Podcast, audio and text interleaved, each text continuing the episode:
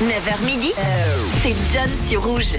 Et on va parler d'un sujet, d'un sujet qui a, fait beaucoup débat ces dernières semaines sur les réseaux sociaux avec un classement, un classement qui a été publié par le site Taste Atlas. C'est sorti il y a quelques semaines et ça a suscité beaucoup, mais alors beaucoup de réactions. Et pour cause, écoutez ça. Déjà, pour couper tout suspense, on n'est même pas dans ce classement qui parle des meilleures cuisines du monde. On n'est même pas dans le top 50 pour vous dire pas de fondue, pas de raclette au programme, euh, rien, rien de Suisse dans les meilleures cuisines. Mais ce qui a le plus choqué les internautes, c'est la place des États-Unis qui finissent huitième de ce classement.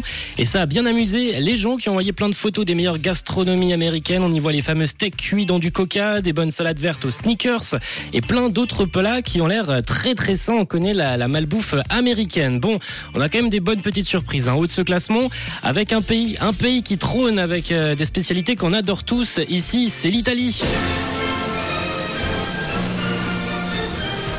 L'Italie qui domine ce classement, suivi de la Grèce et encore l'Espagne au sommet de ce classement. Et c'est la question que je vous pose aussi à vous sur le WhatsApp de Rouge. Vous pouvez me répondre. Quelles sont vos cuisines préférées? Quels sont vos plats préférés?